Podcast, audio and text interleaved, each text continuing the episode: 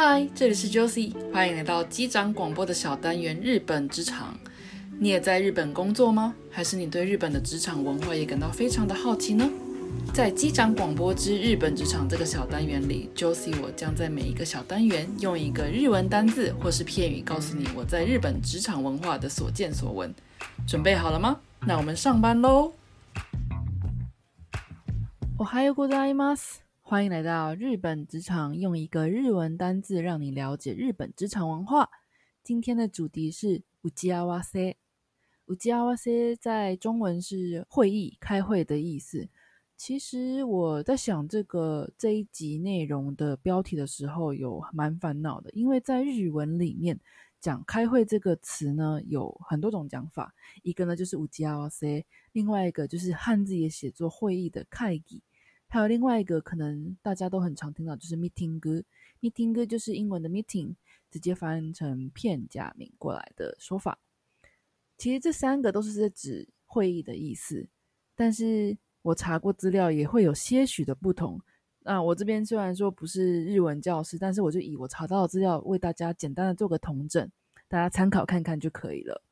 会议会议这个说法呢是稍微正式一点，主要呢是有一个经由这次的会议，我们要做一个决定这样的场合使用的。那英文过来的 meeting 哥呢，比较像是确认一件事情。五加哇 C 呢是比较偏向商量，我有件事情想跟你商量，因为我们的目的是商量，所以我们有这个会议这样子。那也有人说 meeting 哥跟五加哇 C 比较像是联络或报告用的会议。那会议呢，开议是为了决策，比较重大的决策。而这样子的一个会议，一般来说都会有一个会议的议程，就是所谓的 agenda。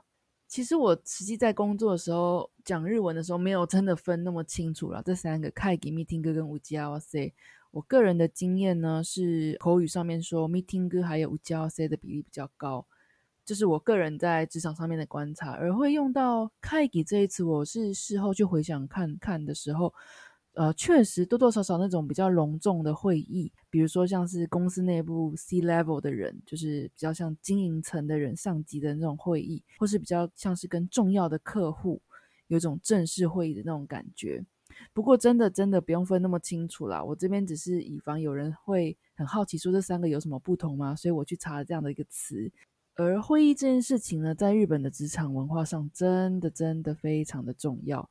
那为什么说重要呢？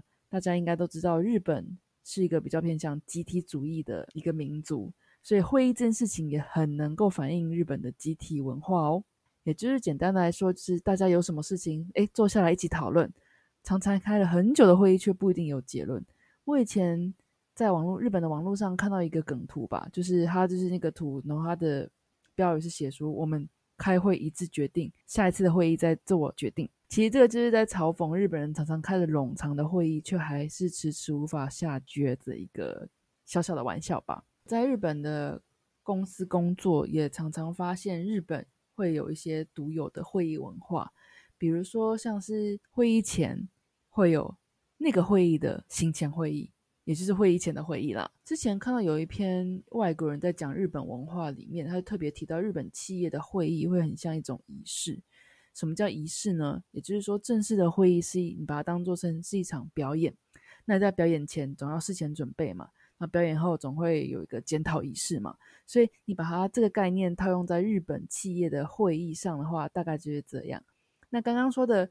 事前会议，日文里面有一个词叫ネマワシ写作汉字就是“根回”，根就是植物的那个根，根茎叶的根，回就是回家的回。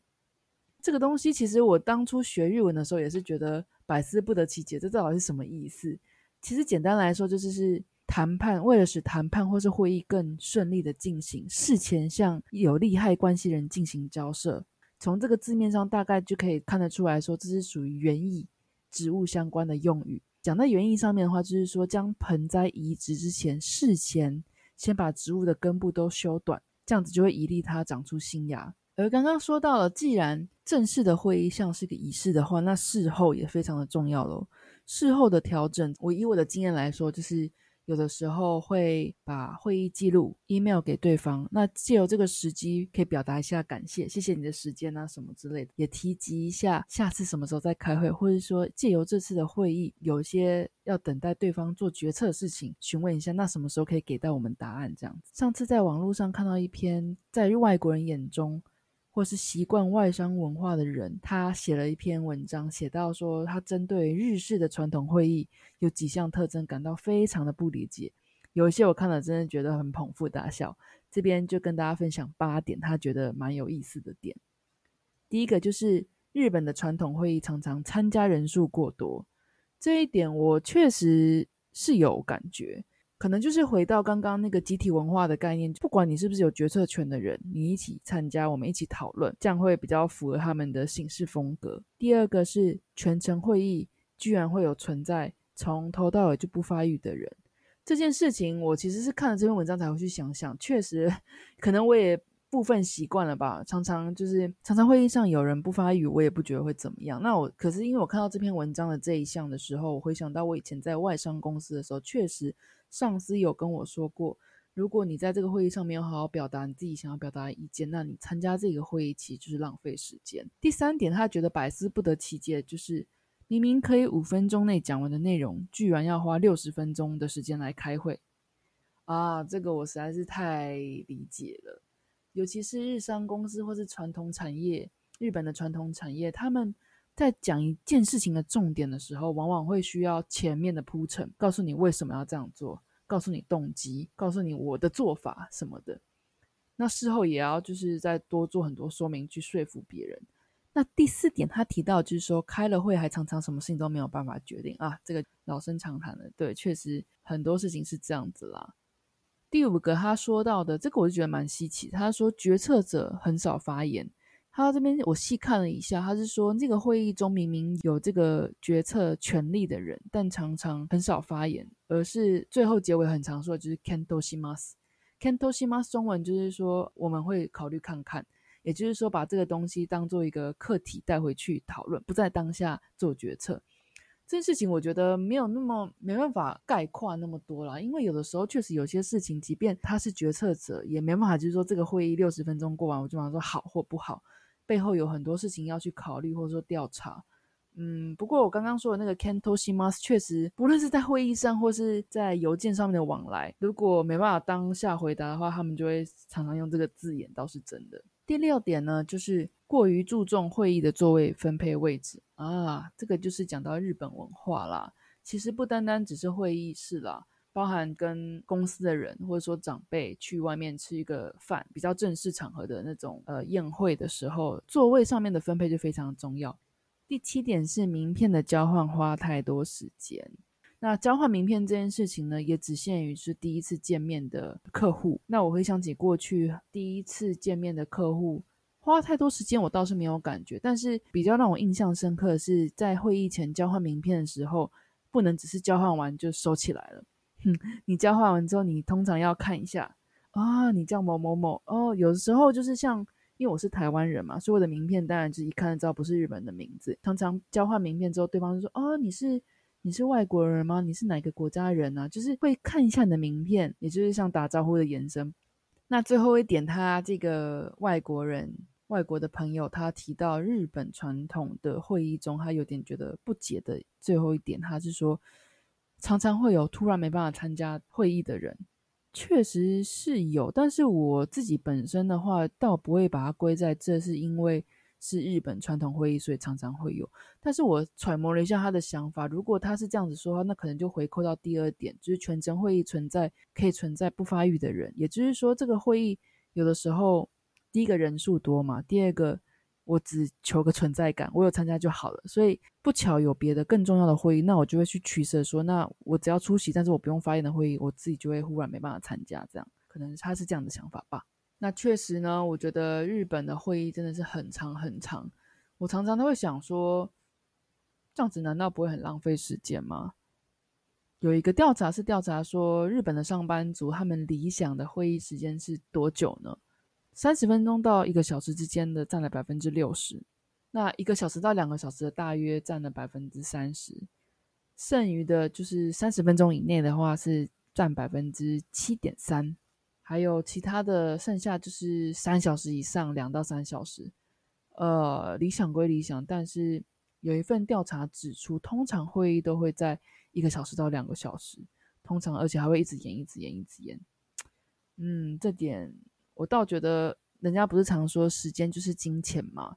我常常是在想说，会议这种东西真的是能够短就短。第一个，它很花时间；第二个，如果花了两个小时开会，我今天少了两个小时工作的时间，那可能要导致我去加班，或者说。要去想办法从别的地方争取这些时间。那我在二零一六年在电车上看到一个呃日本能率协会出的一个手账品牌叫 Nolty，N O L T Y，它是一个专门针对各种使用者研发出来的效能手账。我其实也是很爱用这个品牌。那我在二零一六年的电视上面看到一一个电车的平面广告，上面的文案写着：“人生没有没有用的经验，却有没有意义的会议。”它是在说明说，他们设计的手账呢，可以让你在时间上管理更有效率。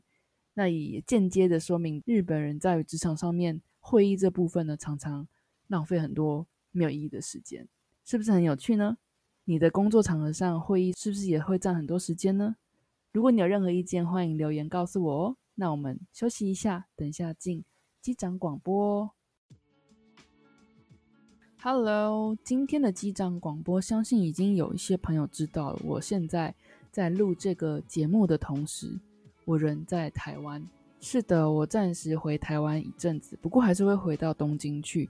目前正在防疫旅馆隔离。啊，我该怎么说呢？我意外的发现，我还蛮能不出门的。其实我应该是一个还蛮。户外的人，但是因为现在在隔离嘛，所以其实已经超过一个一个星期没有外出了，还有一半的时间还要需要在隔离。意外的觉得我还蛮能适应的，不过有一两天心情比较忧郁，原因其实是因为台北真的是雨下太多了，可能现在也是台风的季节吧，而且湿气又很重，所以搞得一个小小的空间里面会蛮不舒服的，间接影响到了心情。那我其实，在隔离的期间也是要上班的，配合日本的时差，我也是要远距离工作，其实也算是蛮多事情可以做的啦。所以对我来说也是一个蛮不错、蛮特别的经验。从下飞机一开始就感受到台湾人浓浓的人情味，直到就是在检疫站那边说明了一些注意事项，检疫人员最后跟我说了欢迎归国。实在觉得非常的温暖。预定了防疫计程车，哇，竟然是 Lexus。那那个司机也是跟我聊很多啊，觉得哎，我就跟他说这点是在日本很难感受得到的。那到了旅馆里面，其实大家也都是很很照顾我啦。然后我的朋友也是说你要什么我帮你带过来啊。其实因为日那个我的我住的饭店有供三餐，照常吃，其实也不太真的饿。那想要想要吃的都是嘴馋啊。那放心，我出关之后会把这些补回来的。真的很谢谢你们这些说要来送食物给我的朋友。比较好玩的是，我爸爸他帮我送一些物资过来的时候，在一个大大的袋子里面，他 买了一大束野姜花给我。他怕我关在一个小小的房间里面，心情不好，看点花，然后闻点花香。就是心情会好一点，我这点我觉得蛮可爱的吧。与其说我很意外，我可以这么长待在一个室内也不会觉得腻，倒不如说我人生中真的除了小 baby 时期没有没有像现在这个经验，就是可能十四天都完全没有穿过鞋，这点是让我比较惊讶的。那 不过不管如何，真的很谢谢，就是暂时回台湾顺利。那也希望接下来。出关之后可以好好享受台湾的短暂生活，然后回东京也一切顺利。如果你是在台湾的听众，我真的很开心，我可以在台湾录音，然后终于跟你们同个时区了。现在疫情还没有完全结束，即便台湾是一个相较非常安全的国家，大家也不要掉以轻心，一起度过这个难关吧。那我们下次再见喽，拜拜。